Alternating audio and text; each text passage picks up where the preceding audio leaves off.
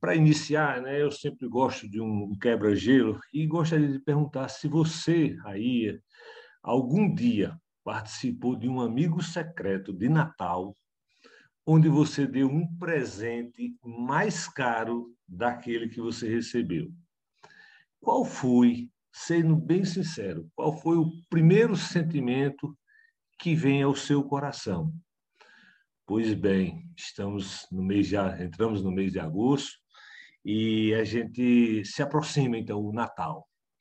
E eu confesso que quando chega nessa coisa do Natal é interessante porque tudo que se cria para reverenciar o nome de Jesus, o diabo não fica contente e logo inventa alguma coisinha dessa para desviar o foco.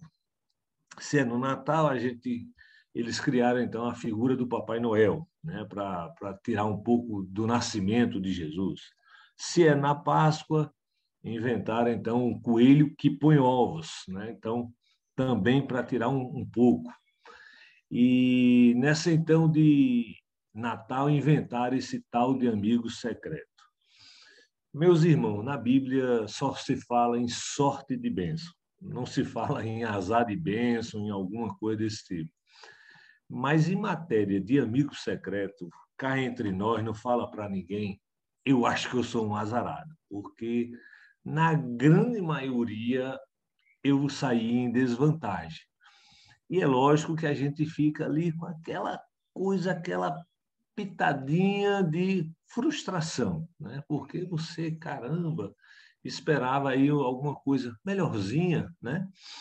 E a gente então vai vendo a qualidade do amor, amor aspiados, amor humano, que a gente tem muito essa coisa do critério da reciprocidade.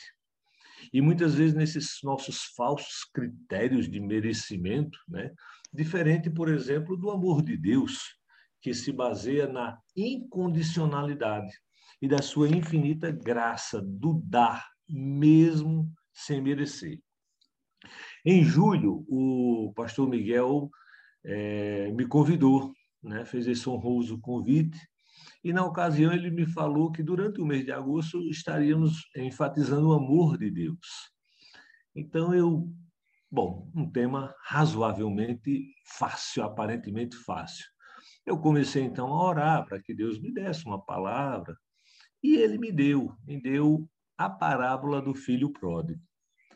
Acontece que domingo passado, como diz a história, o irmão mais novo, que no caso é o meu amigo pastor Miguel, ele começou a sua mensagem e aí ele mandou abrir em Lucas 15. E aí, meus irmãos, eu comecei o comportamento do filho mais velho. Eu disse, mas Senhor, por que o Senhor foi dar o mesmo texto a ele ele já é um pastor, ele já tem muito mais habilidade, ele poderia pregar em outros textos aí da Bíblia. E aí o Senhor disse: Calma, meu filho, calma, aguarde, espere. E, meus irmãos, eu esperei um longo período de dois minutos. E aí eu vi que o pastor Miguel, Deus tinha falado ao pastor Miguel para falar do irmão mais moço, mais jovem. Aí eu, ufa, tá salva a minha mensagem, que eu já vinha preparando. É lógico que tudo isso é uma, uma brincadeira, né? É só um, um quebra-gelo, mas para relatar que muitas vezes os nossos comportamentos eles são limitantes. Os nossos critérios eles são baseados nessas coisas nossas pessoais, nesses conceitos de justiças. E a gente logo sai num julgamento.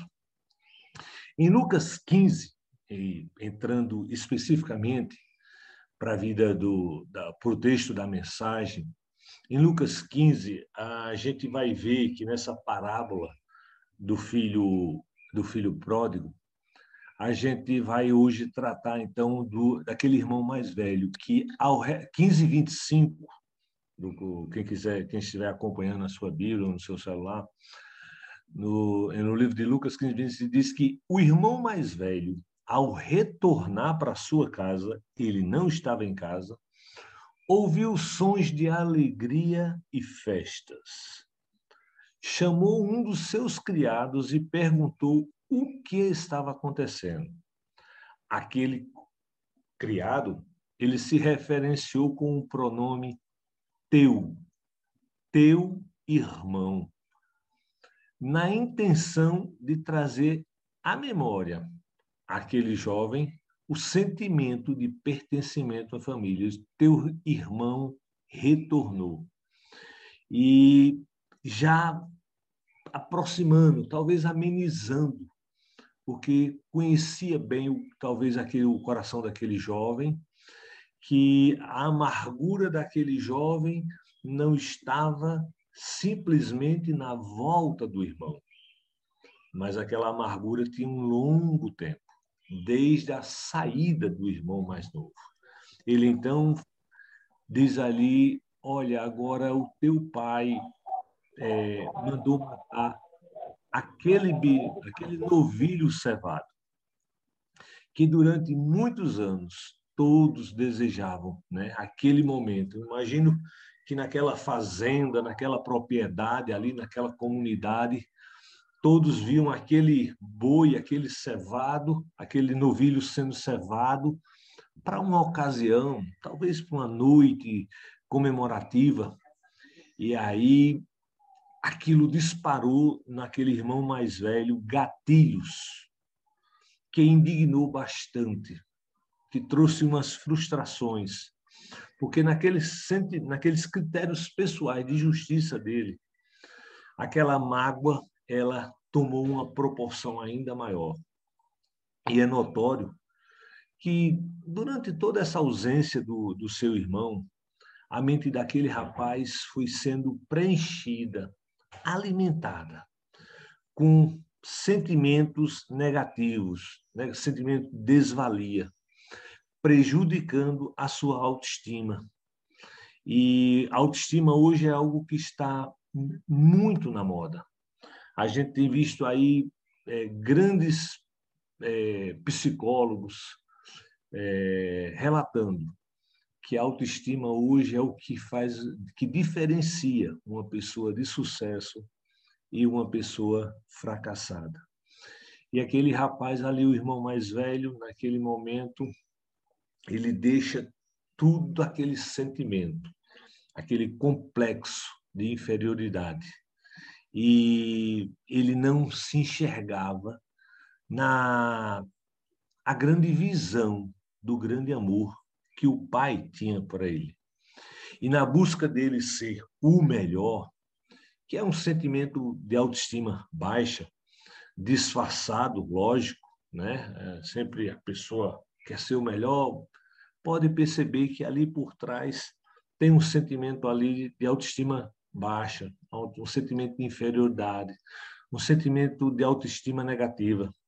Aquele momento em que o indivíduo ele fica tão para baixo que ele começa, como a gente chama, metralhar para todos os lados. E um médico escritor francês, eu não sei bem a pronúncia dele, mas é Belchan, diz que quanto mais falamos dos nossos méritos, menos os outros nos creem. E diz que aquele rapaz não quis entrar em casa. Aquele jovem ficou muito, muito doente com a volta do seu irmão. Ele não quis entrar em casa e o seu pai, assim como fez com o seu irmão mais novo, foi ao encontro dele e diz assim: Meu filho, o que está acontecendo, né? E nisso nós aprendemos que o critério que temos nós, né, como seres humanos, é muito diferente do amor ágape. O amor que Deus tem na sua incondicionalidade de dar, de a entrega sem exigir nada em troca. E esse jovem o moço mais velho, é perceptível que ele tinha perdido o sentimento de pertencimento da sua família. Ele já não se enxergava. Ele tinha muita mágoa do pai. Ele tinha muita mágoa do seu irmão.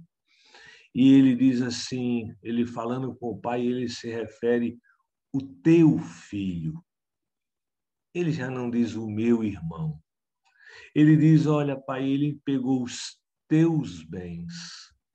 Ele já não tinha mais nem o sentimento de propriedade da herança que lhe era garantida, que lhe era de direito. Então, ele não assume para si aquele direito de herança. Interessante citar que, talvez por conta e risco próprio dele, ele por conta e risco próprio, ele julgou o seu irmão tivesse gasto com meretrizes. A Bíblia não relata em nenhum momento na sua na conversa que ele teve com o criado que o, o, o criado teria contado que o irmão a jornada do irmão mais novo, que ele teria ido e gastos em farras e tudo. Mas ele estava com tanta indignação que ele já foi dizendo: só olha, ele, o teu filho, né, gastou com meretrizes. E ali a gente percebe que muitas vezes a gente, para justificar nossas razões, na busca de justificativa, nós julgamos e fantasiamos histórias que podem ser verídicas ou não. Então, se pudesse dar um tema nessa mensagem, a gente poderia falar do amor de Deus através daquele pai, mas a gente também poderia falar um tema, poderia dar um tema essa mensagem de autoestima baixa, autoestima negativa, através daquele irmão mais velho. O autor C.S. Lewis, ele ressalta que nossos afetos não nos matem e nem morram. O que podemos então aplicar com o aprendizado desse jovem? É, durante essa pandemia, nós tivemos um aumento de pessoas que se preencheram de ansiedade, se preencheram de um sentimento de desvalia, deixaram preencher por um sentimento de, de revolta com a vida. E, infelizmente, hoje nós contabilizamos a fase mental, os prejuízos da fase mental da pandemia onde famílias se desfizeram, onde temos uma grande quantidade de desigrejados, de jovens que perderam o prazer, a referência de estar na igreja, numa reunião de adolescentes, numa reunião da juventude, e muitas vezes ouvindo muito mais programações do mundo. Então, essa autoestima de nós, crentes, salvos em Jesus Cristo, ainda ontem a mensagem da irmã, era já justamente isso, era sobre uma, uma busca de identidade. E realmente, se você não tiver uma identidade reconhecida, você facilmente você vai se tornar vítima de um complexo de inferioridade e uma autoestima baixa. Nós temos aí vivido uma fase que a juventude e a população mundial ela está ansiosa, dependente de medicações, de tranquilizantes. E aqui o amor de Deus, ali através da vida daquele pai, ele trata com equidade. Algumas pessoas, lógico, às vezes não entendem a dimensão de, do que é ser a palavra equidade. A gente que eu trabalho na área de saúde, o SUS tem um dos princípios que chama-se equidade. É tratar de forma desigual os desiguais. Resumindo, é como se você tivesse uma medicação que custa, por exemplo, a caixa de 20 mil reais, apenas uma caixa, e você tem uma pessoa que ganha 10 mil reais, uma que ganha mil reais e uma que não ganha nada. O princípio da equidade é exatamente pegar esse medicamento e entregar para aquele que não ganha nada. Porque é você tratar de forma desigual os desiguais. E o amor de Deus era exatamente assim. Ele tratou ali na vida daquele pai, ele tratou o amor com o filho jovem, que saiu, que desperdiçou. Mas ele também precisou abraçar o irmão mais velho. Precisou resgatar o que tinha sido perdido dentro da sua própria casa. É como a parábola da dracma perdida. Ela foi perdida dentro de casa. E nessa parábola nós temos um que se perdeu lá fora, mas temos um que se perdeu dentro da sua casa. E nós temos hoje grandes, grande quantidade de lares que pessoas que se perderam dentro da sua própria casa, perderam essa, esses laços de consanguinidade, saem pela rua e abandonam os seus lares. Ali na cidade de São Paulo, a população das rua, da rua da, das ruas da Cracolândia aumentou assustadoramente. E não é porque nem todos ali tinham lá, tinham uma família, mas são pessoas que optaram de livre e espontânea vontade de sair das suas casas, dos seus lares, de suas famílias, porque não sentiam paz, não sentiam segurança. E elas decidiram ir morar na rua, morar no frio, morar numa vida como diz na sarjeta.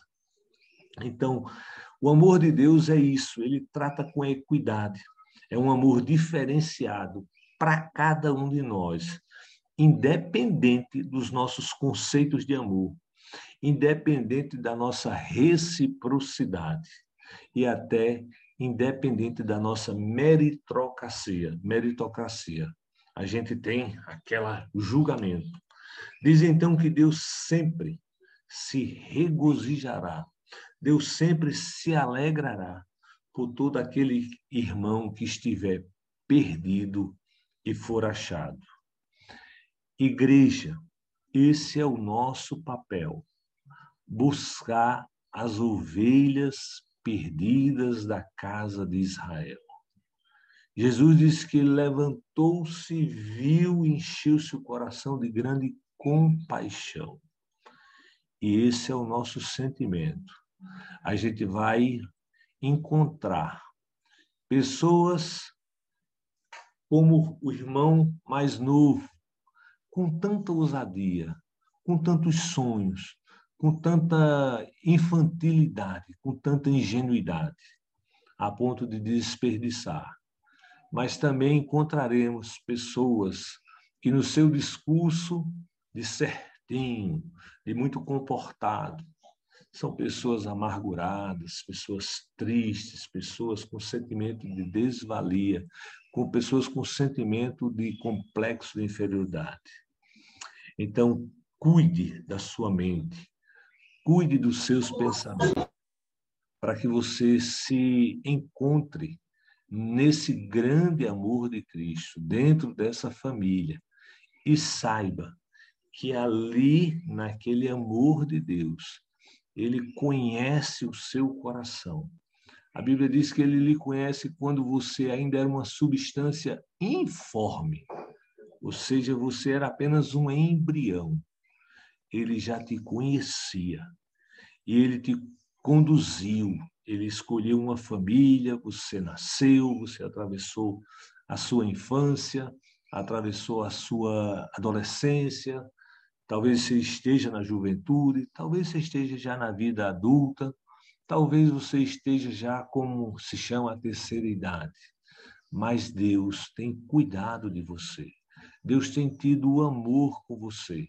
Deus não ama mais o seu irmão do que a você. Ele ama tanto quanto, porque o amor de Deus é com essa equidade. Mais uma vez, eu cito C.S. Lewis que os nossos afetos não nos matem e nem morram.